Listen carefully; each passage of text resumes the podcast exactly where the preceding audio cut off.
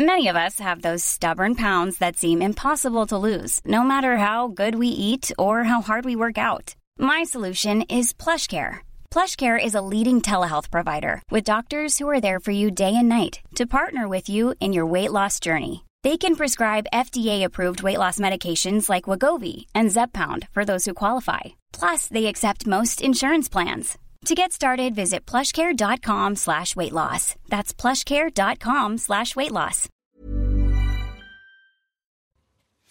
Face à l'info, bonsoir à tous, ravi de vous retrouver. Dans un instant, on fera le, le JT de 20h, le sommaire dans un instant, juste avant on prend la température sur le plateau. Comment allez-vous, mon cher Guillaume Bigot, qui est remplacé ce soir Dimitri Quel Quel flagorneur Il y en a qui ont fait des carrières comme ça. Jaloux, va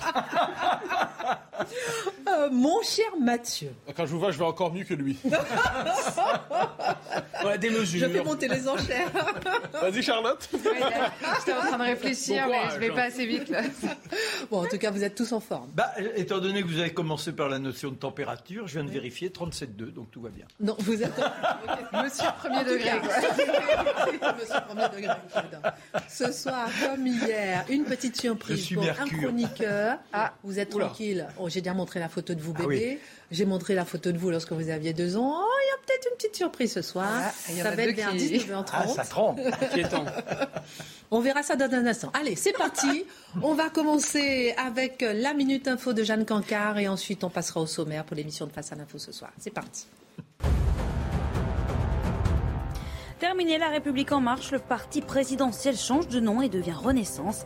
Un parti que la majorité veut populaire et qui a vocation, je cite, à être ouvert aux citoyens et élus d'où qu'ils viennent, a expliqué aujourd'hui le délégué général Stanislas Guérini. Renaissance, un nom qui vous dit peut-être quelque chose, c'était déjà celui de la liste macroniste aux élections européennes de 2019.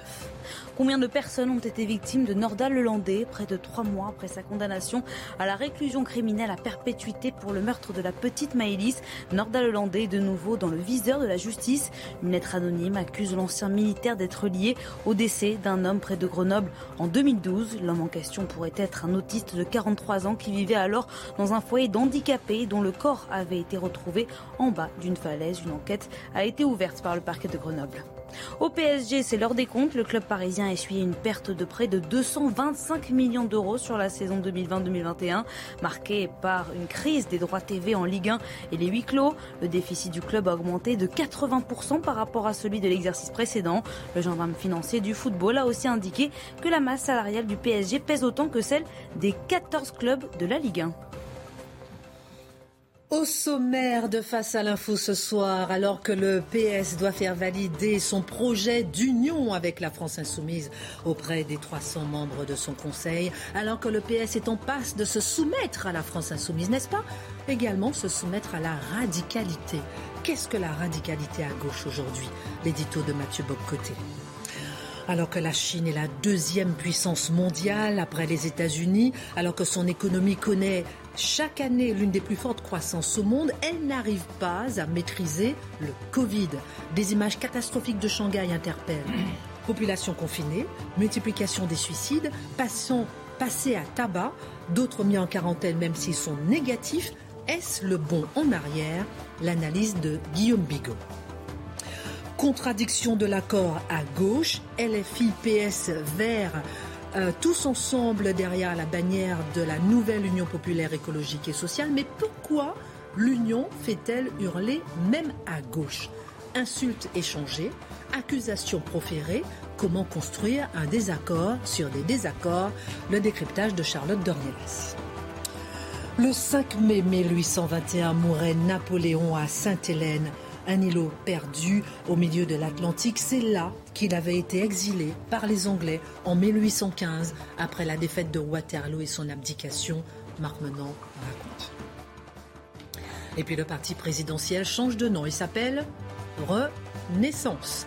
Les différentes parties, les formations politiques autour d'Emmanuel Macron trouvent un accord dans une configuration, dans une confédération politique appelée Ensemble. Mais que prépare Emmanuel Macron pour son nouveau quinquennat.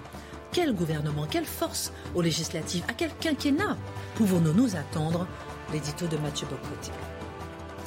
Une heure pour prendre un peu de hauteur sur l'actualité avec nos éditorialistes et c'est maintenant.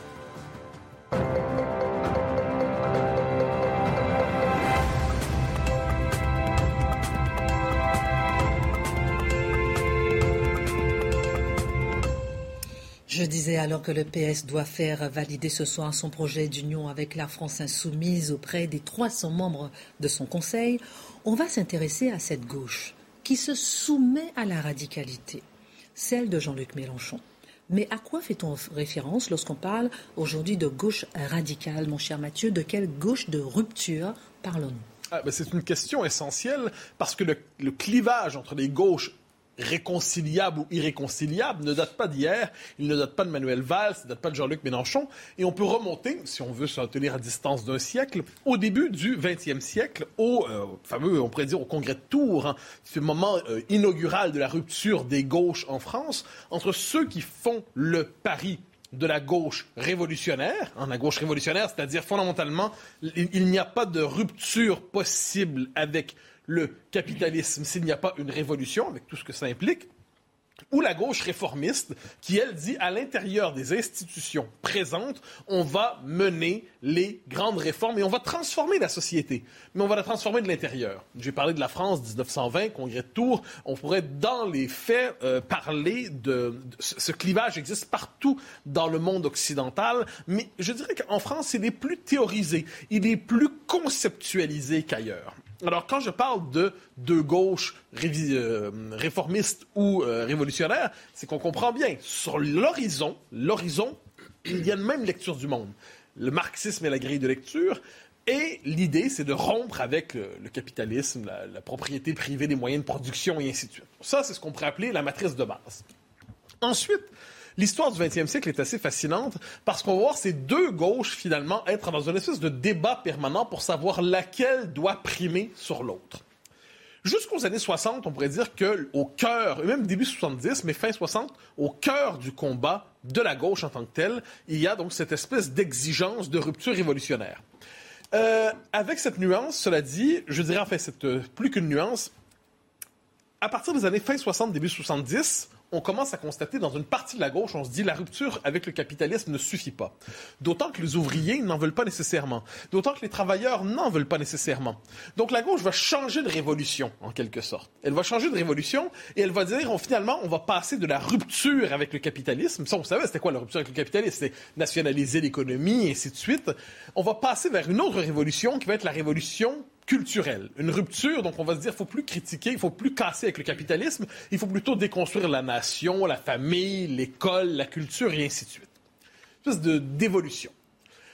Un peu partout, par ailleurs, il faut voir, la social-démocratie parvient à s'installer au pouvoir un peu partout. Elle, trouve le moyen de s'installer au pouvoir en Grande-Bretagne, elle trouve aux États-Unis d'une manière ou de l'autre, au Canada, un peu partout. Il faut voir comment on qualifie les sociodémocrates normalement dans la gauche radicale. On les traite de, socio, de sociotraîtres. Les sociotraîtres, c'est-à-dire qu'ils sont ils renient leurs convictions en acceptant d'évoluer dans les institutions. Donc, quoi qu'il en soit, les choses sont posées. Gauche réformiste, gauche révolutionnaire. Quel est le contenu de la révolution? Est-ce que c'est une rupture avec le capitalisme ou plus largement une rupture avec la civilisation occidentale? En France, les choses vont se passer de manière un peu différente. Je dirais que la, mise à jour des gauches va tarder. Elle va se faire au début des années 80. Il ne faut pas oublier que François Mitterrand, lorsqu'il se fait élire président de la République en 81, est sur un programme de rupture avec le capitalisme. Mitterrand, qui lui-même bon, avait une culture économique limitée, disons ça ainsi, mais était en décalage, cela dit, avec l'époque. Il y a Reagan aux États-Unis, il y a Thatcher en Grande-Bretagne, et lui dit non, la France va être le laboratoire de la rupture avec le capitalisme et pour la victoire du socialisme. Ça va durer environ deux ans très rapidement, on constate que le socialisme est une idée difficile. Le vrai socialisme est une idée difficilement applicable. Et qu'est-ce qui va se passer? Il va laisser de côté la question de la rupture avec le capitalisme. Il va très bien se réconcilier avec lui d'ailleurs. Et de l'autre côté, de l'autre côté, il va se tourner. Quelle va être l'espèce de compensation, d'énergie de compensation? Il va dire, on laisse de côté le socialisme, on va embrasser désormais l'antiracisme. L'antiracisme entendu au sens d'anti-nation, anti-identité française, anti-culture française. Ça va être les grandes années des SOS racisme, nous le savons. Le nouveau carburant idéologique de la gauche, en France aussi. Ça ne sera plus l'économie, ça va être le culturel, ça va être le sociétal. Il y a des étapes là-dedans. Les années 90, chute du mur de Berlin. Alors là, partout à travers le monde occidental, c'est entendu, la social-démocratie, la gauche de gouvernement triomphe partout. Il n'y a plus d'hésitation. Elle veut prouver qu'elle est quelquefois meilleure gestionnaire de l'économie que la gauche euh, euh, que, que, la droite. Elle veut montrer que c'est elle qui s'est compter, c'est elle qui s'est réformée, c'est elle qui s'est transformée la société.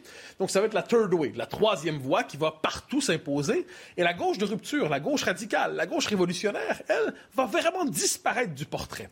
Elle va exister de manière résiduelle ici et là, mais cette espèce de grand débat qui existait entre les deux gauches, la réformiste et la radicale, la réformiste et la révolutionnaire, présent partout en Occident, ça disparaît véritablement. Ça ne veut pas dire que l'aspiration à la rupture, ça ne veut pas dire que l'aspiration à la révolution disparaît complètement de l'imaginaire, de la culture, mais ça n'existe plus comme force électorale, autrement que dans des résidus sectaires comme le trotskisme français, autrement comme dans des résidus sectaires ailleurs ou dans les franges très à gauche des partis sociaux-démocrates, mais globalement, la gauche radicale disparaît. Et pourtant, elle existe encore, mais encore faut-il la trouver.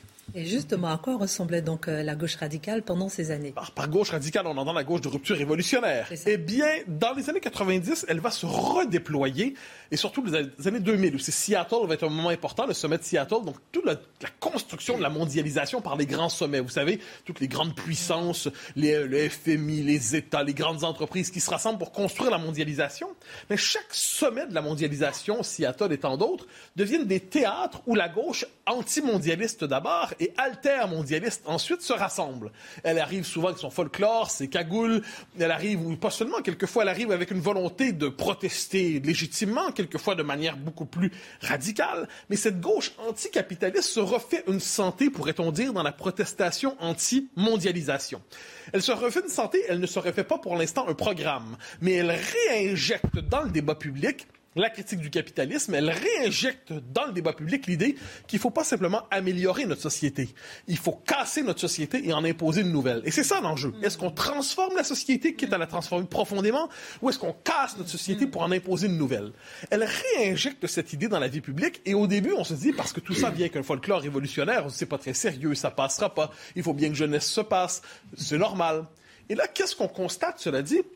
Puisque la mondialisation n'est pas non plus un champ de roses, puisque la mondialisation n'est pas non plus une comptine enchantée qui nous émerveille tous, eh bien la crise du capitalisme, réelle, à 2008 on peut parler de ça, la crise écologique qui va émerger aussi, vont faire en sorte que l'anticapitalisme qui était devenu folklorique va reprendre une certaine santé. Mais comment va-t-il reprendre cette santé? À travers l'écologisme. Donc là, on va voir apparaître de plus en plus l'écologisme qui, euh, qui, va servir de vecteur pour canaliser la critique du capitalisme telle qu'on la connaissait. La gauche radicale existe encore à l'université, il faut pas l'oublier. Hein. Elle y existera éternellement. Le monde sera terminé, l'apocalypse aura eu lieu et les universités seront encore des maisons de fous. Donc, quoi qu'il en soit, donc elle existe encore. Et qu'est-ce qui va se passer ces dernières années? Partout en Occident, certes, mais en France, notamment en particulier, cette gauche va trouver le moyen de se réinvestir politiquement. Globalement, dans deux forces en France, ce qu'on appelle aujourd'hui la France insoumise ou le l'UNEPS, là, on verra, ou le, NUPS. C'est quoi le nom NUPS, c'est ça. C'est mélangeant. Donc, le NUPS.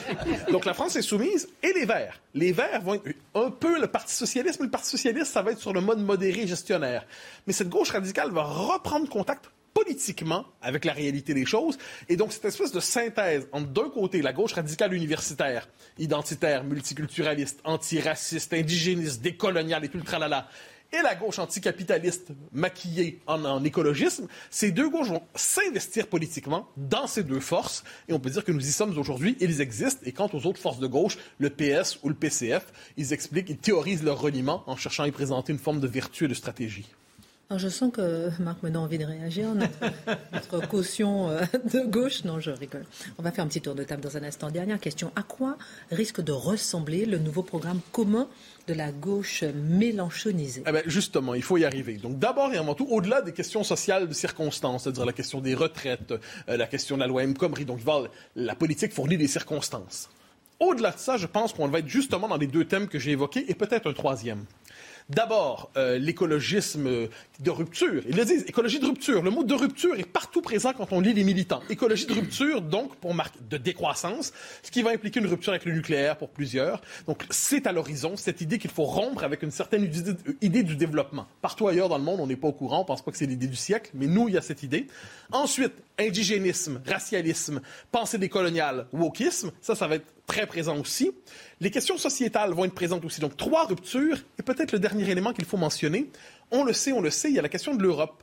Quel rapport à l'Europe? Faut-il rompre avec l'Europe? Pour l'instant, les gens euh, autour de Mélenchon disent désobéissance. Donc, autrement dit, on va négocier avec l'Europe. Ma théorie est la suivante. Tout comme Mitterrand, au début des années 80, quand il a fallu appliquer le socialisme, ça impliquait de rompre avec l'Europe. Il a préféré rompre avec le socialisme et chanter l'Europe. Eh bien, Mélenchon et compagnie, si on en arrive à ce scénario, s'il prenait le pouvoir, je suis persuadé qu'il déciderait de rompre avec la rupture de l'Europe et il compenserait en imposant l'islamo-gauchisme à grande puissance. Et ce serait ainsi qu'il leur socialisme de rupture prendrait la forme de l'islamo-gauchisme. Tel est, à mon avis, le scénario qui se dessine s'il prenait le pouvoir. C'est une excellente analyse. Euh, je ne peux que m'incliner et surtout déplorer la réalité. C'est-à-dire que la gauche, c'était un idéal, c'était une utopie, mais ça pouvait faire rêver quand on était dans une situation euh, sociale où on pensait que les dieux n'avaient pas été avec nous, il y avait cette société qui nous attendait. On pouvait s'y investir. Vous en au passé, vous ne reconnaissez plus du tout dans la pas du tout. Mais la meilleure preuve, et c'est encore plus grave, c'est-à-dire qu'au moment où on devrait vraiment parler de l'écologie avec des questions, euh, plus ou moins de décroissance, il y a des questions comme ça qu'il faudrait peut-être envisager. Est-ce qu'il faut avoir de plus en plus de gens sur la Terre, une sorte de grouillement qui absorbe l'ensemble de la potentialité de notre terre-mère à nous nourrir? Eh bien, ce qui ressort de leur discours, et on l'a vu chez les Verts, on le voit chez le maire de, Grenoble, c'est avant tout l'indigénisme, c'est euh, la, volonté d'imposer ce que Mathieu appelle l'islamo-gauchisme. Et ça, c'est affligeant. il y a une sorte d'écolo-islamisme en réalité. C'est ça le cœur du sujet. Et lorsque Eric Zemmour parle de sa fameuse image de la pastèque, c'est vert à l'extérieur, c'est rouge à l'intérieur, rouge comme le communisme ou le socialisme, je pense pas. Je pense que c'est un melon d'eau, c'est-à-dire c'est vert à l'extérieur, vert écolo, et quand on ouvre, c'est vert islam en fait. C'est pas du tout, il n'y a plus rien de rouge, il n'y a plus rien de social. Pourquoi? Parce que c'est des aspirations de gens qui sont plutôt privilégiés dans les centres-villes, qui veulent améliorer leur, leur cadre de vie, durcir des conditions qui vont défavoriser l'industrie et donc la classe ouvrière. Et, et par ailleurs, c'est du patriarcat tels que Jaurès les aurait fait arrêter sur l'heure. Moralité. Double réflexion toute finale on le voit dans le rapport à l'écologisme, il y a presque une forme de divinisation de la planète, c'est une forme de sacralisation de la planète. Il y a toujours un besoin de sacré en politique, et aujourd'hui, l'écologiste prétend parler le langage de la science. Il y a une dimension sacrée. Et partout, il y a l'indigénisme, tout ça, c'est la question de l'appartenance, une appartenance anti-occidentale, mais cette gauche qui prétend maudire les appartenances ne les maudit que lorsqu'il s'agit de l'Occident, sinon elle répond aux besoins d'appartenance. C'est intéressant de voir comment les besoins politiques de fond sont relayés par cette gauche radicale qui est à les inverser. On va voir pourquoi cette union euh, fait hurler à l'intérieur même de la gauche dans un instant avec vous, euh, dans un instant, juste avant euh, vous, euh, Guillaume Bigot. En attendant la minute info dans un instant, d'un instant à l'autre, elle n'est pas encore installée C'est ça? Jeanne Conquer, elle lui met un petit coussin. Alors, dites juste, on va passer avec vous, mon cher Guillaume, pour parler un petit peu de Shanghai. Jamais nous n'en avons encore parlé ici. C'est impressionnant toutes les images qu'on a vues sur les réseaux sociaux. Des suicides, des gens qui se font passer à tabac, des personnalités, des gens qui se font mettre en quarantaine alors qu'ils sont même pas positifs au Covid. Comment une grande puissance mondiale peut subir un tel choc avec le Covid? Qu'est-ce qui se passe concrètement à Shanghai?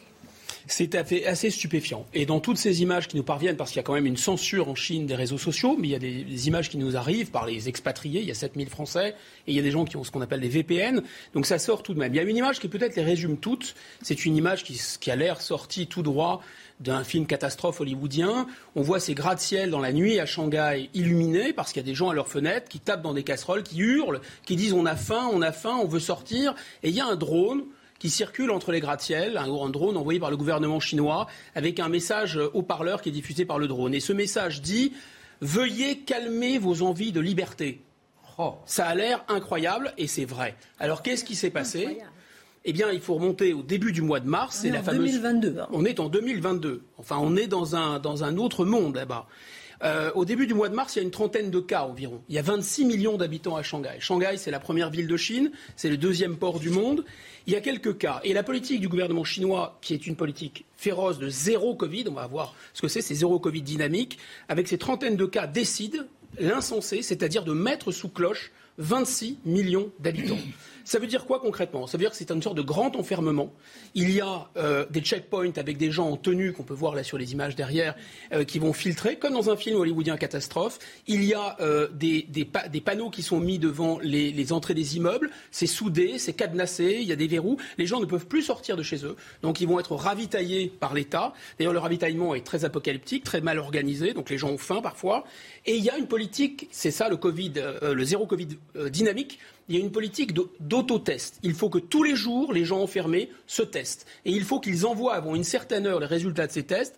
Alors, si jamais ils sont en retard dans l'envoi, si le test est positif ou si, pire encore, ils ne veulent pas envoyer le test, la police arrive, enfin la police ou des gens qui sont chargés de la sécurité sanitaire, et ils cassent la porte et ils entraînent les gens de force dans des camions et ils les envoient dans des camps de quarantaine, mais qui sont apocalyptiques, c'est-à-dire des camps absolument insalubres. La nuit, ils ne pouvaient pas dormir, il y a de la lumière, etc. C'est à peine croyable. Et alors, là où ça devient fou, là où on bascule dans l'inhumain, c'est par exemple que les enfants de plus de 7 ans, s'ils sont positifs, ils sont séparés de leurs parents. Le consul de France a été obligé d'écrire à, à la, municipalité pour dire d'arrêter. Bien sûr, il attend la réponse. Les animaux de compagnie, des gens positifs, sont tués sur le champ, dans la rue on a vu des chats encore vivants dans des sacs plastiques, direction l'incinérateur. Il y a une telle une telle excitation à traquer le positif, en fait, et il y a une telle panique, une telle paranoïa, que ceux qui bravent le confinement et sortent dans la rue sont tabassés. Certains fonctionnaires en tenue euh, euh, sanitaire euh, étanche font du zèle et même attrapent les gens qui sortent et leur rasent la tête. Pas si vous voyez un peu l'ambiance. Donc on est dans un monde fou. Le sinologue Antoine Bondaz a dit le mythe de la ville la mieux organisée de Chine est tombé. Euh, les autorités se sont fracassées la tête contre le réel. Pourquoi? Parce que ça ne marche pas. Omicron continue euh, sa montée. Il y a même des nouveaux variants qui sont apparus. Et 45, Shanghai, le confinement n'a pas été levé. Là, on était au début du mois de mars. Là, on est au début du mois de mai. Ils sont toujours confinés. Et il y a 45 villes en Chine qui sont désormais confinées, dont Pékin, d'ailleurs. Alors, ça ne marche pas, euh, visiblement, mon cher. Ah, c'est le moins que l'on puisse dire. Un euphémisme. Pourquoi persiste-t-il? C'est la question. Errare humanum est, euh, persévérer diabolicum. Euh, donc il y a quelque chose de diabolique dans cet acharnement. En fait, il y a deux séries de raisons. Il y a des raisons qui sont des raisons sanitaires. En fait, il y a un manque de couverture vaccinale. La couverture vaccinale est très insuffisante. Alors, ça veut dire que concrètement, il y a 40% des plus de 60 ans en Chine, et ça fait du monde, c'est une population assez âgée, 40% des plus de 60 ans qui ne sont pas ou, ou, pas suffisamment vaccinés en tout cas. Et puis par ailleurs, cette politique des zéro Covid fait qu'il n'y a pas d'immunité naturelle.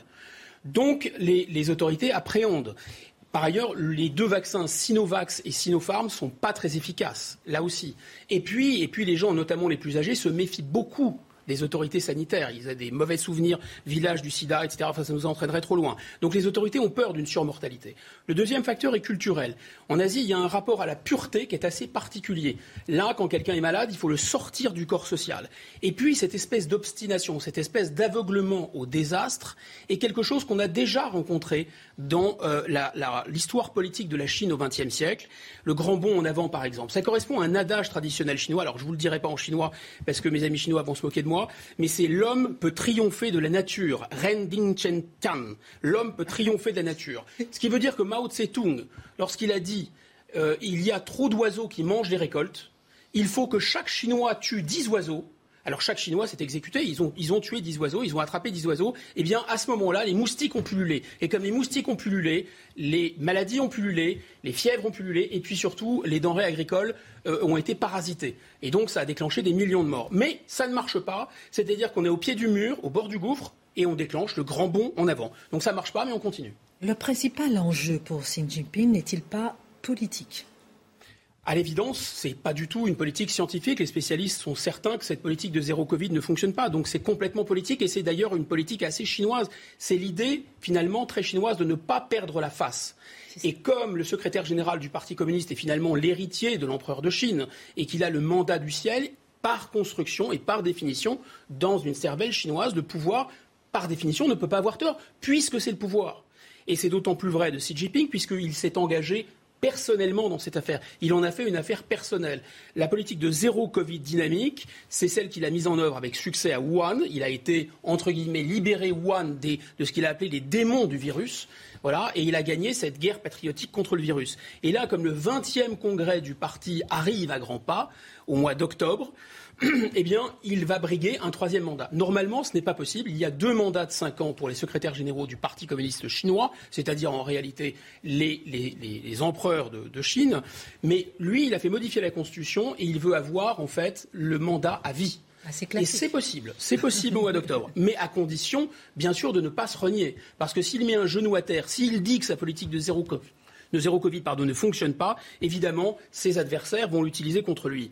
Et donc il ne peut pas reconnaître que ça ne marche pas. Hmm. Ça serait dangereux même peut-être pour le régime, de reconnaître que c'est une absurdité, parce que ça fait déjà des semaines et des mois que c'est une politique absurde, et ce serait peut-être même dangereux, dangereux, disons, pour l'image de la Chine.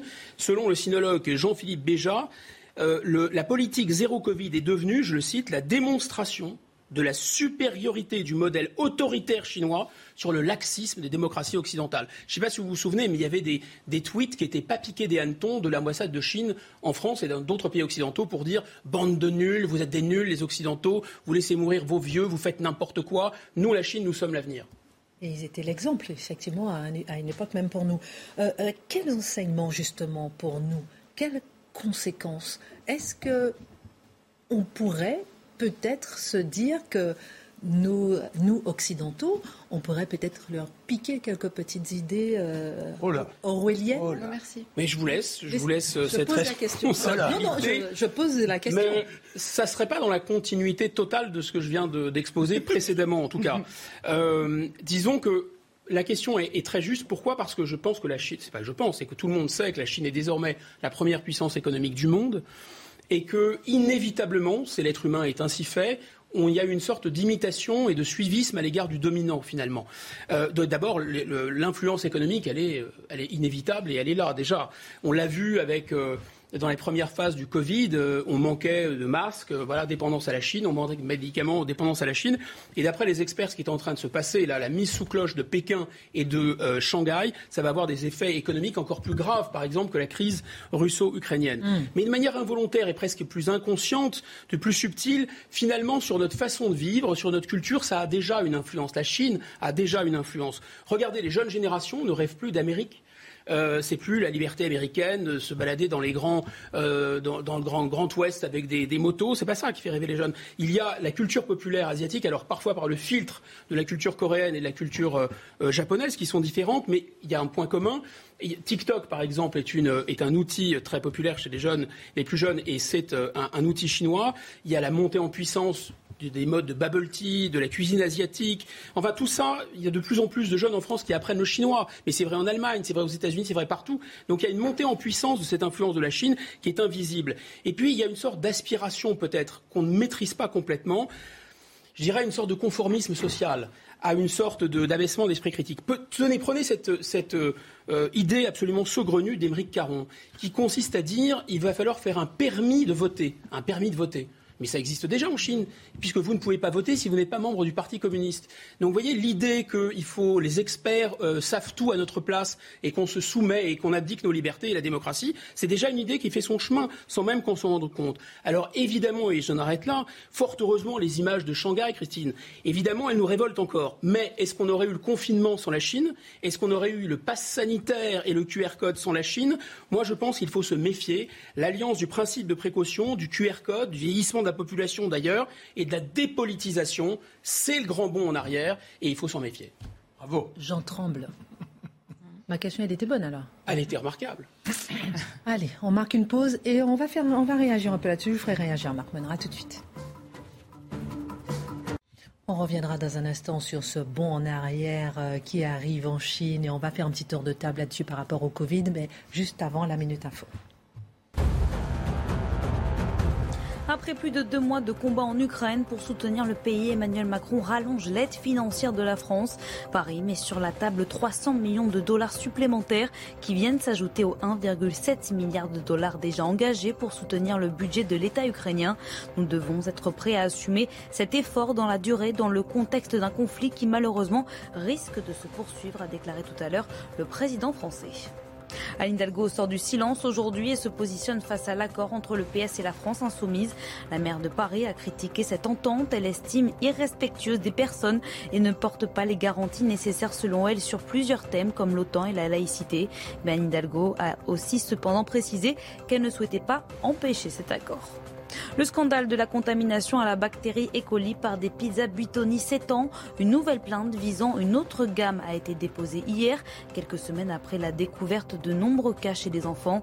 Une mère de famille de 34 ans a porté plainte pour blessures involontaires contre le fabricant du groupe Nestlé. Nous sommes choqués par les images de Shanghai, mais aurait-on mis en place un confinement? Si la Chine ne l'avait pas fait, un pass sanitaire, un QR code. Voilà ce que vous étiez en train de nous dire, ce qui est assez euh, stupéfiant. Marc Menon. Mais non, mais c'est la réalité. Et ce qui est beaucoup plus stupéfiant, c'est que nous, théoriquement, qui revendiquons une culture de la liberté, un élan d'émancipation intellectuelle forgé par trois siècles et demi, on s'est enfermé, on est resté sous cloche, sans broncher. Combien de gens avez-vous entendu dire mais bon, moi, ça ne me dérange pas d'avoir à présenter un code pour entrer dans un restaurant. On a tué la culture, les théâtres, il n'y a plus personne, les cinémas, il n'y a plus personne. C'est-à-dire que on a accepté cette terreur sans frissonner, sans se dire mais qu'est-ce qui se cache derrière ça? Ça part quand même d'une des plus grandes dictatures du monde et au départ, ça a permis de mater la révolte qui était à Hong Kong des étudiants. Ils ne savaient plus comment les étouffer, c'est comme ça, et les contestataires chinois. En faisant l'avocat du diable, est-ce que, en regardant ce qui a été dit à Shanghai, et j'entends bien ce que vous dites, justement, on ne se dit pas qu'on est dans un pays de liberté? Ah ça, ben non il n'y a pas de petite liberté. La liberté, mais non, c'est de la philosophie, la liberté. C'est pas là je concède un petit quelque chose où on est dans cet élan, où on est dans cette capacité au grandissement de l'homme et à la réalisation de tout à chacun. C'est ça, la splendeur. Et sinon, eh bien, on s'effondre et on continue à être dans les relations avec eux. Guillaume, je vous donne la moralité en une seconde et euh, euh, à Mathieu Bocoté. Je dirais, cela dit, peut-être un petit désaccord avec Marc, que nous avons été vaccinés contre le confinement. C'est-à-dire, on l'a vécu, on a accepté pendant un temps, on disait c'est peut-être la peste, qu'est-ce que Je pense qu'aujourd'hui, s'il y avait une volonté de reconfiner dans le monde occidental, l'adhésion au confinement serait beaucoup, beaucoup, beaucoup moins large. Euh, on a, je pense qu'on a compris que le confinement avait coûté plus cher psychologiquement, culturellement, économiquement, que les avantages circonstanciels qu'il pouvait livrer. Et je pense que s'il y avait une volonté de reconfiner, la culture de liberté qui est inscrite dans le fond de notre civilisation remonterait à la surface assez vivement. Que Dieu vous entende. Moralité. Essayez de se convertir? ah, ça y est, vous êtes croyant ce soir? Amen. Amen. Amen. Tout arrive des miracles. Alors, la moralité, un dernier mot en une phrase, une seconde. On, on, on, essaye de nous vendre qu'on pourrait dé finalement euh, défendre les libertés individuelles au détriment de la liberté collective. On pourrait renoncer à la démocratie pour mieux défendre les libertés individuelles. Et au fond, au fond, il y a une vision assez craintive et assez euh, tout ce principe de précaution. Je pense que c'est très effrayant, vraiment effrayant. Avec le principe de précaution, on n'aurait jamais débarqué en 44. Exactement. Merci beaucoup. On n'aurait jamais créé les avions, on n'aurait jamais créé les autres, on n'a jamais rien fait. Merci pour ce regard. La surprise du chroniqueur, j'ai envie de la faire maintenant, tout à l'heure. Comment vous vous sentez Allez-y. Maintenant? C'est vrai? Ah J'aime bien les surprises. Oui, bah, allez, une petite maintenant surprise. que je suis passée, j'adore les surprises. Allez, je veux demander à la régie de nous montrer la petite surprise du chroniqueur de ce soir. On va regarder, deviner de qui il s'agit. c'est une petite bonne femme, c'est ça, nouveau Charlotte La meuf est au transgenre, mais quand même. Mais vous aviez des cheveux à Il l'époque s'agit de Guillaume Bigot. Et sans doute à vous aussi. Euh, Guillaume, vous aviez quel âge là euh, Il est mignon comme Difficile à tout. dire, j'avais peut-être 8, 7 ans, 7 ans. Ouais, c'est ça. ah, Vous étiez loin de parler de Shanghai à l'époque, hein, c'était pas encore. euh, Espiègle, C'était hein assez turbulent, oui. Ouais, ça- espiègle. oui, ça se voit, ça se sent. Merci en tout cas. Merci, euh, merci pour ce que vous faites pour les enfants. Je pense que c'est très important de ne pas tuer l'enfant qu'on a. Oui, il faut le cultiver. Il nous reste l'enfant de Mathieu, l'enfant qui est dans le. On l'a sous le coude, hein, on a la photo, mais ouh, on, on attend encore, on attend encore. Surprise au moment où il s'attendra pas. Bande de vénards. Dans un instant, on va parler de la mort de Napoléon avec vous. Dans un instant, on va parler avec vous de la, de la Macronie. Aujourd'hui, euh, Renaissance. J'ai failli dire reconquête, mais c'est Renaissance. J'ai failli dire voilà, du renouveau. Euh, Qu'est-ce qu'on attend de Macron 2, de la Macronie 2 On en parle dans un instant. La France insoumise, Charlotte, donc a signé un accord l'accord doit être soumis ce soir euh, au Conseil national. Tous semblent se réunir donc derrière cet accord. Il n'empêche que cet accord fait hurler. Pourquoi il fait hurler? Et est-ce que c'est compréhensible? Alors, il faut d'abord noter qu'il y a différentes critiques de cet accord qui sont difficilement comparables à mon humble avis. D'abord, il y a les, critiques en interne, ou les critiques de gens revendiqués eux-mêmes de gauche, revendiqués parfois même appartenant aujourd'hui au Parti socialiste. Et ce sont les critiques qui me semblent les plus légitimes sur le plan à la fois électoral, sur le plan politique, puisque évidemment au sein même d'un parti, la politique est un rapport de force et au sein même d'un parti, c'est évidemment vrai. Donc ce sont les gens qui sont concernés au premier chef. À l'intérieur, c'est surtout au Parti socialiste qu'on a entendu euh, beaucoup de critiques en interne. Il y a deux critiques qui sont très différentes. Il y a d'abord le terrain contre la stratégie nationale, on va dire, du parti. Alors là, on comprend que sur le terrain, il y a des gens d'abord qui sont enracinés, qui labourent le terrain, qui connaissent leurs administrés depuis des années, qui travaillent dans une circonscription, c'est-à-dire euh, dans un terroir, et qui connaissent euh, les préoccupations locales et qui comprennent mal une alliance qui veut dire aussi parfois un candidat qui ne serait pas eux-mêmes alors qu'ils travaillent depuis des années pour euh, l'étiquette euh, sous laquelle il se présente. Donc là, on comprend qu'il y a à la fois une critique qui peut être idéologique, mais aussi une critique de stratégie. Mm. Ensuite, il y a, et c'est peut-être celle qui a fait le plus de bruit jusqu'à maintenant, la, comment dire, la critique des anciens contre la nouvelle génération, on va dire. Euh, alors, ces, anciens, je ne vais pas revenir parce qu'ils reviennent en gros, ils, font l'analyse euh, des clivages fondamentaux entre le Parti socialiste, puisqu'on parle de lui, et euh, la France insoumise. Alors évidemment, il y a la question économique, faut-il être réformiste ou révolutionnaire, ce que nous expliquait Mathieu, la question de l'Europe, est-ce que l'Europe est un dogme tel quel ou est-ce qu'il faut vouloir la transformer, voire désobéir pour transformer, c'est ce que nous expliquait Jean-Luc Mélenchon. Et ensuite vient la question du rapport à la République, c'est-à-dire plus exactement du rapport à la laïcité. Euh, faut-il être universaliste ou différentialiste? Et si on s'attarde vraiment sur ces trois points de clivage, le vrai clivage de principe, c'est le troisième. Les deux autres, ce sont des modalités, on va dire, euh, pour arriver à la même chose. La question du rapport à la laïcité, veut-on être universaliste ou différentialiste? Là, il y a un vrai désaccord de fond. Mais si on regarde, la fracture est réellement générationnelle sur ces trois points. Pourquoi? D'abord parce qu'on a une jeunesse, bon ça c'est assez classique et c'est vrai partout, qui est beaucoup plus radicale, donc dans les moyens euh, d'arriver. C'est-à-dire qu'à 20 ans, on est moins réformiste euh, que révolutionnaire en général, et c'est vrai pour tout le monde. Euh, à 20 ans, on a beaucoup plus envie de renverser la table de l'Union européenne telle qu'elle est aujourd'hui euh, que de se dire finalement c'est un dogme auquel il ne faut pas toucher. Et à 20 ans, on est aussi, et ça toutes les études nous le montrent, beaucoup plus tenté par un modèle multiculturel qu'attaché à la laïcité à la française. Et là, qu'est-ce qu'on voit? On voit quand même le résultat aussi dans la nouvelle génération attachée à la gauche, on va dire, on voit aussi le résultat d'une gauche plus ancienne qui hurle aujourd'hui, mais qui n'a jamais été une digue contre cette transformation de la gauche en général. Parce que toutes les, toutes les distinctions qu'on fait entre les deux gauches, une fois la gauche au pouvoir, on n'a pas vu une franche euh, euh, contestation de tout ce qui était révolutionnaire, notamment sur le terrain culturel que nous expliquait parfaitement Mathieu. Par ailleurs, la nouvelle génération aurait quand même beau jeu d'expliquer à l'ancienne que recevoir des leçons de morale sur avec qui il faut s'allier ou pas venant de gens qui sont les héritiers d'un accord avec le Parti communiste français au moment où il était quand même assez satellitaire de l'URSS, je, comprends que la leçon de morale passe assez mal. Bon, passons là-dessus, ça les regarde. Euh, la deuxième critique, la deuxième euh, salve de critique, elle vient de l'extérieur. Alors là, évidemment, on a des critiques qui viennent de la Macronie, pour faire simple, et des critiques qui viennent de la droite ou des droites euh, aujourd'hui. Alors là, évidemment, ce sont des critiques qui, électoralement et politiquement, sont euh, moins légitimes, que je juge moins légitimes. C'est-à-dire que pour euh, être franche avec vous, ça fait des années que ça m'insupporte qu'on demande à des gens de gauche de nous expliquer, à nous, gens de droite, ce qu'on a le droit de penser, ce qu'on a le droit de dire ou ce qu'on a le droit de défendre. Donc je ne vais pas me mettre à faire la même chose avec la gauche.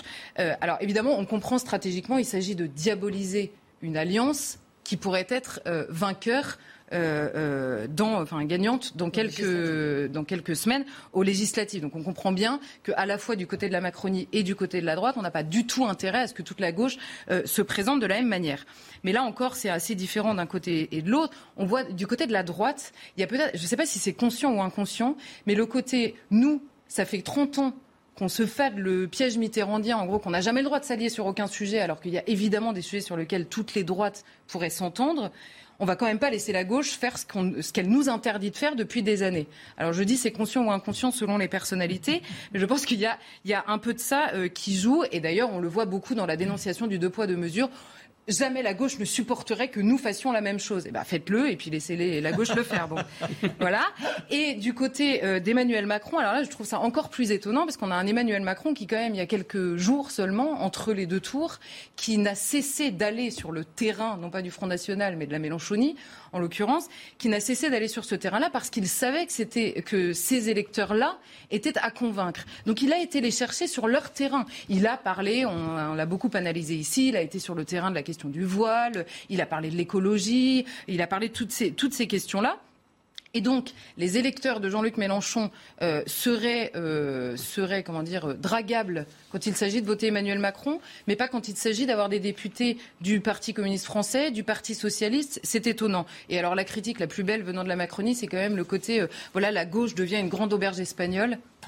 fin de la blague. Parce que, bon, en l'occurrence, la Macronie se défend pas mal sur ce terrain-là. Alors, il n'empêche ces désaccords, euh, les insultes euh, échangées, les accusations proférées. Est-ce que tout ça, n'est pas une réalité qui rend cet accord quand même plutôt étonnant? Mais évidemment qu'il y a des différences entre ces différentes familles. D'ailleurs, si elles ont existé euh, par elles-mêmes euh, au premier tour, c'est bien qu'il y a des différences et des différences parfois importantes. Mhm. Simplement, si on dit en permanence que la grande famille française, on va dire, se euh, joue, enfin, pour expurger, on va dire, la violence physique, mhm. va sur le terrain du débat politique, pour euh, justement euh, ne pas avoir euh, à se donner des coups. Eh bien, ce qui est vrai dans la grande famille française est vrai aussi dans une famille politique. Or, à quoi sert un accord au moment d'une élection? Il sert à gagner, tout simplement. Donc c'est quelque chose qu'on qu'on oublie un petit peu, parce que le grand oublié du commentaire sur l'Union en général, ce sont les électeurs. Puisque les électeurs, et c'est un fait, ont placé Jean-Luc Mélenchon dans la grande famille de gauche, des gauches, ont placé Jean-Luc Mélenchon en tête. Donc c'est évidemment lui le plus fort, puisqu'il s'agit de rapport de force, pour, euh, pour comment dire, pour euh, euh, installer le, le, oui, le, enfin, pour devenir leader, on va dire, de la gauche aujourd'hui.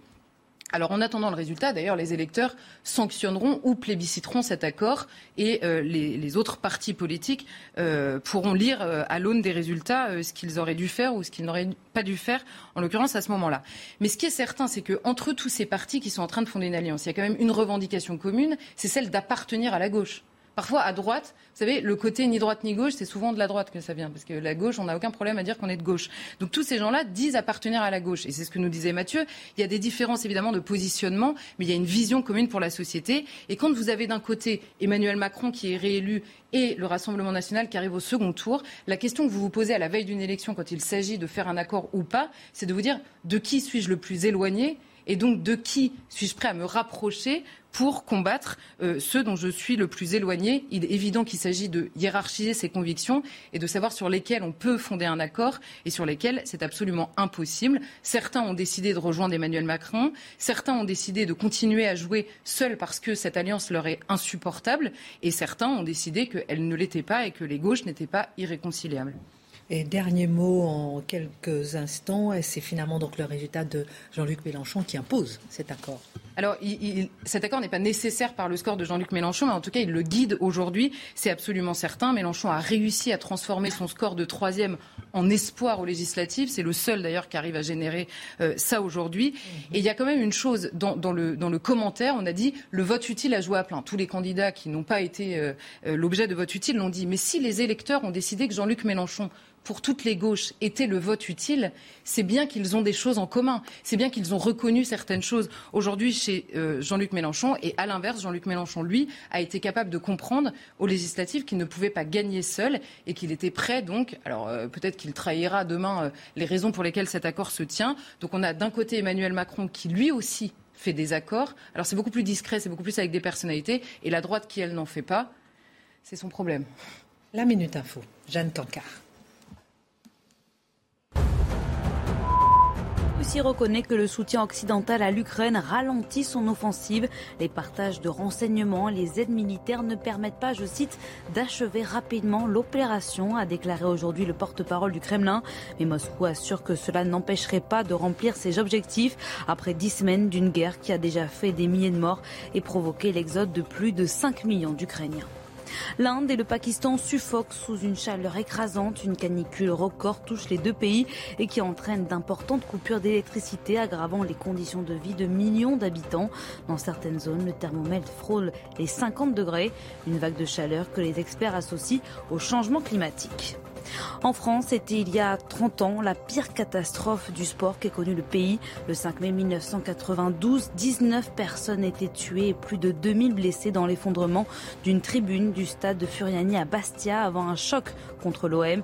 Et justement, ce soir, le club de Marseille affronte l'équipe de Rotterdam et en hommage à la tragédie, une minute de silence sera observée au stade Vélodrome et les joueurs porteront tous un brassard noir.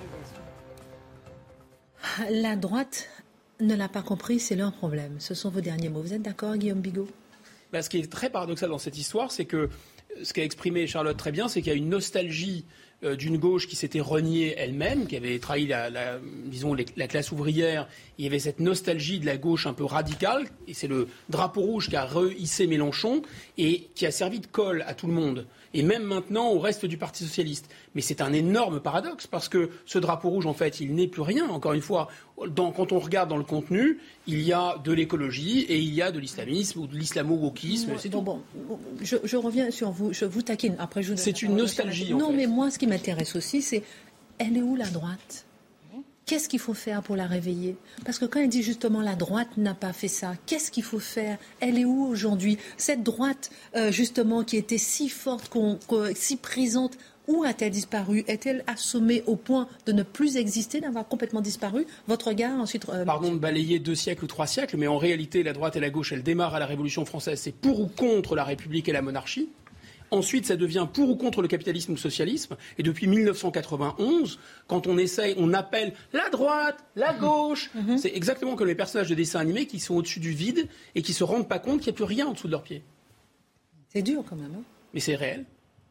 je, je, dirais deux choses. Premièrement, on est dans une espèce de tripartition étrange de la vie politique en ce moment, avec un RN qui prétend être ni gauche ni droite, un, le, Renaissance, hein, la République en marche, qui est, prétend être au-delà de la gauche et de la droite, et la gauche qui est de gauche. Donc on se retrouve dans une espèce de tripartition originale. La droite, entre guillemets, continue d'exister, mais il ne faut jamais oublier qu'être de droite, c'est moins quelque chose que l'on brandit qu'une étiquette qu'on nous colle. La droite rêverait de ne pas être de droite.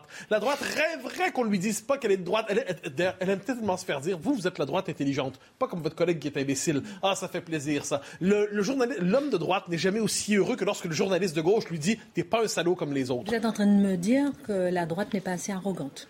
Je, non, je dirais, elle n'a pas un corps de doctrine suffisant. C'est-à-dire qu'elle est perpétuellement en train de quêter des critères de respectabilité au camp d'en face. Ensuite, il y a un fait. Il y a un fait. Il y a une majorité en France sur la question régalienne, sur la question sécuritaire, sur la question identitaire à droite. Mais puisque la droite n'a pas décidé de se constituer sur ce programme, sur ce diagnostic, et a décidé d'aller sur le pouvoir d'achat pour les uns, sur on ne sait pas trop pour les autres, le résultat, c'est que cette majorité potentielle ne se traduit pas politiquement. Et pour la gauche, un tout, petit mot. Euh, dans les années 60, 70, la gauche a dû choisir, le peuple ne voulait plus la révolution, donc la gauche a dû choisir entre la gauche et entre la révolution et le peuple. Elle a largué le peuple, elle a trouvé la révolution et elle a cherché un peuple de substitution pour la révolution. C'est aujourd'hui toutes les minorités et c'est la société multiculturelle qui représente le visage de la révolution désirée à gauche aujourd'hui. Marc Menon, ensuite. Oui, en, deux mots, euh, quand vous dites, moi je comprends pas, chez les LR, combien sont wokistes Combien sont d'accord pour le multiculturalisme? C'est le grand drame. Et tous Pratiquement, bah, bah, tous. Donc, il euh, ne faut pas dire euh, d'un côté, euh, on a perdu notre âme. Il n'y a plus cette âme de droite. Alors, en revanche, ceux qui sont. C'est trop facile à dire. Je suis pas d'accord. C'est trop facile à dire. Vous, avez non, ben, perdu l'âme de droite. Si vous posez la question. Mais, vous avez le RN et Reconquête qui sont dans une idée de laïcité. Les autres, non les autres sont pour le multiculturalisme, ils admettent tout, euh, tout ce saccage de je ce sais pas, Je sais pas, la meilleure part de la droite aujourd'hui, si on peut, sur, le plan intellectuel, on peut penser à Retailleau, à Vauquier, à Bellamy, euh, à Lisnard, euh, on pourrait en nommer quelques autres. Ce courant est un courant intellectuellement fécond et politiquement porteur. Extrêmement minoritaire. Avec, le paradoxe que c'est ce courant qui, si on, si on, croit un peu aux enquêtes d'opinion, les diagnostics qu'il fait, pas sur, pas sur l'économie, on s'entend, pas sur le social, mais sur le régalien, l'identitaire et le, le, sécuritaire, ce courant est majoritaire. Mm. Ensuite, peut-on traduire ça politiquement ou est-ce que la traduction politique de cette majorité idéologique, est-ce que c'est un fantasme? Est-ce que c'est possible ou non? C'est une vraie question, certains la posent, eh mais je pense que là, c'est là-dessus que la droite peut exister ou se dévorer. Notez bien que dans le débat de deuxième tour, j'y fais encore référence une dernière fois, les questions identité, sécurité, tout ça, civilisation, ont été refoulées vers, vers, vers 2h12 du matin, probablement. 23h05. Alors, plus tard que ça. J'avais l'impression qu'il était 2h12. Donc, quand on décide de ne pas assumer ces questions, eh bien, ensuite, le bloc de... On est dans un débat, aujourd'hui, entre une gauche décomplexée et un progressisme revendiqué, et la droite est la part absente de la vie politique. Mais en réalité, l'axe réel, c'est l'axe européen et anti-européen. On a bien vu en 1992 pour les plus anciens, en 2005, mais bien sûr que si, la démocratie reprenait des couleurs puisque les gens qui étaient d'accord entre eux étaient ensemble. C'est d'ailleurs ce qu'a fait Macron. Il a mis les gens qui sont d'accord entre eux ensemble et ça fonctionne. Le problème, c'est qu'en face, personne ne le fait. et en face, les gens continuent à jouer à la droite et à la gauche comme on joue aux Indiens et aux Cowboys pour une raison simple, parce que dans cette gauche, vous n'avez plus de gauche, vous avez de l'écologie, du wokisme et de l'islamisme l'islamisme bah, n'est pas à gauche. Le wokisme est porté par les, par les grandes entreprises, est porté par le capitalisme, est porté par l'Europe d'ailleurs. Napoléon nous attend. On n'aura parlé pas encore pendant longtemps, mais il nous attend, puisqu'on va faire la chronique avec vous sur.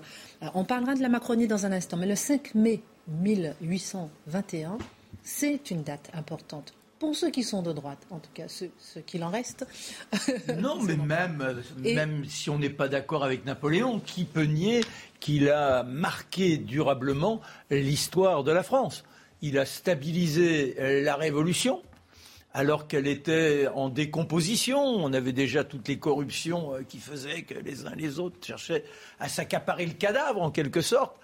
Et puis, euh, bon, après, il a la nécessité de la guerre et il bascule dans une sorte de folie qui gagne malheureusement tous ceux qui ont trop de puissance. Et nous voilà à Sainte-Hélène. C'est-à-dire déjà trois mois de mer, il a compris à un moment donné, il avait l'illusion que les Anglais l'accueilleraient, qu'il ferait de lui-même une sorte de personnage mythique. Et non, on lui retire le titre d'empereur.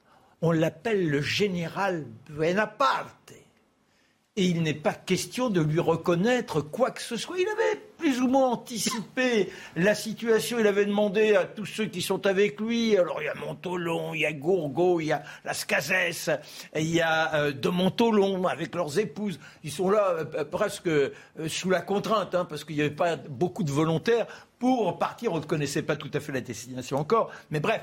Et il leur a demandé de mettre des pièces dans leurs vêtements afin d'assurer la situation, car il a bien compris qu'on allait tout leur retirer. L'humiliation totale. Et quand il découvre ce rocher à 2500 mètres de la, 2500 kilomètres de l'Afrique, un monde d'humidité, ça le saisit tout de suite. Il n'y a rien pour le recevoir. Alors d'abord, euh, c'est chez un banquier de la Compagnie des Indes qu'on l'installe. Et les autres, eh on les cache comme on peut dans, dans, la vie. Il y a 2500 militaires qui ont été réquisitionnés pour accompagner Napoléon. Forcément, l'ogre, il risque de redisparaître et de nous faire un sale coup, alors il faut le surveiller. Ça devient une obsession. En revanche, il est très bien accueilli dans cette famille anglaise où il y a une petite gamine, elle s'appelle, on la surnomme Bepsy. Oh, elle est mignonne comme. Elle est expie, elle, elle est taquine. Dans un premier temps, elle a peur. C'est l'ogre, c'est l'ogre, c'est l'ogre.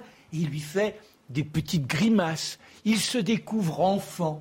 Et entre eux naîtra une connivence qui lui permettra de tenir pendant des années jusqu'au départ de cette famille de Sainte-Hélène.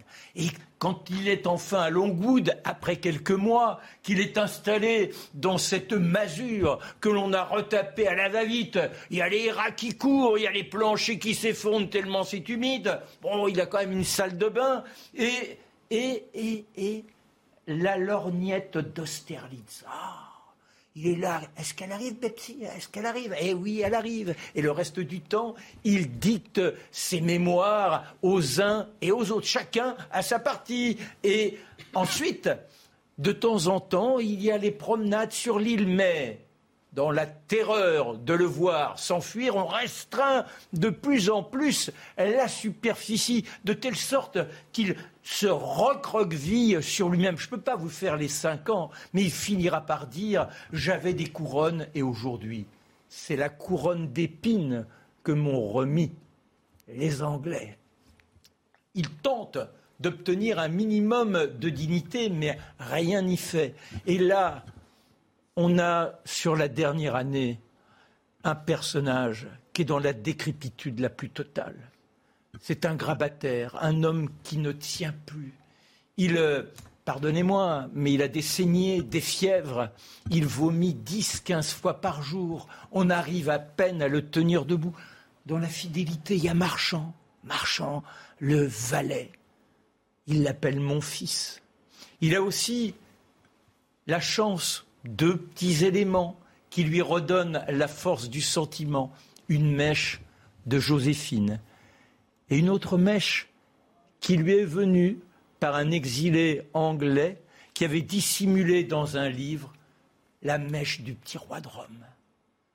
Et puis, en ce 5 mai, les forces qui l'abandonnent il a à côté de lui celle avec laquelle il était fâché. Oh, il faut dire qu'il n'avait pas été tendre, il l'avait traité de tous les noms, une moins que rien. Elle se donne à tout le monde, à tous les officiers. C'est Fanny, Fanny, la femme euh, du général euh, qui euh, l'accompagne. Et enfin, elle accepte de venir à ses côtés.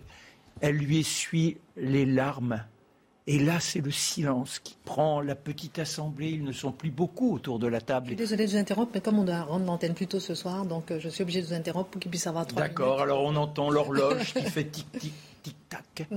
Et puis, soudain, un dernier râle. Il a dit l'armée, Joséphine. Et Fanny va sur cette horloge qu'il avait volée là-bas, en Prusse, l'horloge de Frédéric II. Elle est arrêtée à 17h49. Merci beaucoup, euh, Marc Menon, pour cette page de l'histoire. Euh, deux fois deux minutes pour nous parler d'Emmanuel Macron. Et on compte sur votre perspicacité. Parce que là, aujourd'hui, on a appris euh, justement qu'il y a les différentes formations politiques autour de lui ont trouvé un accord pour être ensemble. La REM devient Renaissance. Que nous prépare Emmanuel Macron? À quoi ressemblera la Macronie 2 alors, pour l'instant, on peut dire qu'Emmanuel Macron est plus énigmatique que jamais. C'est-à-dire tous ceux qui cherchent à comprendre le contenu de son prochain quinquennat multiplient les suppositions, les spéculations, sans savoir ce qu'on y trouvera. Cherchons quelques indices pour s'orienter.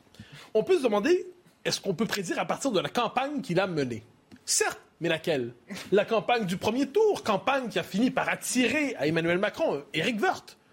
ou campagne du deuxième tour où Emmanuel Macron a dragué ouvertement l'électorat de la France insoumise. Donc, est-ce que la campagne peut nous dire finalement ce que sera le contenu du deuxième quinquennat? Plus ou moins. Le paysage politique à venir, certes, mais de ce point de vue, ça relève quand même, euh, on a une capacité divinatoire, mais pas tant que ça. Euh, donc on regardera le résultat des législatives. S'il y a un très fort bloc de gauche je devine qu'il en tiendra compte. Si c'est un bloc moins important que prévu et si le bloc national parvient à se constituer politiquement, il en tiendra compte. Si la Macronie est hégémonique véritablement, alors ça, mais ça pour l'instant on ne le sait pas. Et lui-même ne le sait pas d'ailleurs. Troisième élément, et ça c'est peut-être le plus important, les enjeux réels qui existent au-delà de nos préférences idéologiques les uns les autres la hausse des prix, la crise énergétique, la crise migratoire, la question de l'insécurité, la situation internationale. Il se pourrait que ce deuxième quinquennat ne s'écrive pas à l'encre d'un programme déjà euh, préparé, mais qu'il s'impose que la politique ne soit plus sous le signe du choix, mais de la nécessité. C'est-à-dire que quel que soit l'homme politique aux affaires, il arrive quelquefois une situation telle en politique qu'on n'est plus sur le mode de l'application d'un programme, mais on prend des décisions nécessaires. Quelquefois elles sont bonnes, quelquefois elles sont hasardeuses, mais on n'est plus dans la logique du programme, mais de la nécessité. Il se pourrait aussi que la Macronie tombe deux soit sous ce signe, et si en plus des soulèvements sociaux version Gilets jaunes, ce qui n'est pas inimaginable, imaginons retraite à 65 ans, gilet jaune, tout ça, eh bien, c'est un facteur de complication supplémentaire, ce qui limite nos capacités, je l'ai dit, divinatoires. Alors, dans un instant, vous poser la question de savoir est-ce qu'il faut considérer que la dernière campagne n'avait finalement aucune signification et qu'elle n'était porteuse d'aucun engagement? On en parle. Euh, deux minutes pour répondre. la minute of Vladimir Poutine présente ses excuses à Israël après les propos du chef de la diplomatie russe. Sergei Lavrov avait affirmé en début de semaine qu'Adolf Hitler avait du sang juif. Le Premier ministre a accepté les excuses du président Poutine pour les remarques de Lavrov et l'a remercié d'avoir mis au clair son attitude concernant le peuple juif et la mémoire de l'Holocauste, a déclaré aujourd'hui le bureau du Premier ministre israélien dans un communiqué. Terminé, La République en marche, le parti présidentiel change de nom et devient Renaissance, un parti que la majorité veut populaire et qui a vocation, je cite, à être ouvert aux citoyens et élus, d'où qu'ils viennent, a expliqué aujourd'hui le délégué général Stanislas Guérini. Reconnaissance, un nom qui vous dit peut-être quelque chose, c'est déjà celui de la liste macroniste aux élections européennes de 2019. L'OM va-t-il parvenir à atteindre la finale de la Ligue Europa Conférence? Les Phocéens reçoivent ce soir le club de Rotterdam en demi-finale de la compétition en match retour. À l'aller, le club marseillais s'était incliné 3-2. Ils devront donc faire mieux ce soir pour tenter de disputer une nouvelle finale européenne. Match à suivre dès 21h ce soir sur Canal Plus Sport. Il est trop fort. Il est balèze. Alors, euh, Mathieu, deuxième partie, euh, Macronie 2. Ouais, alors tout simplement, est-ce que, est que le débat, finalement, est-ce que, est que, la campagne menée par Emmanuel Macron l'engage d'une manière ou de l'autre? Et la réponse, c'est non.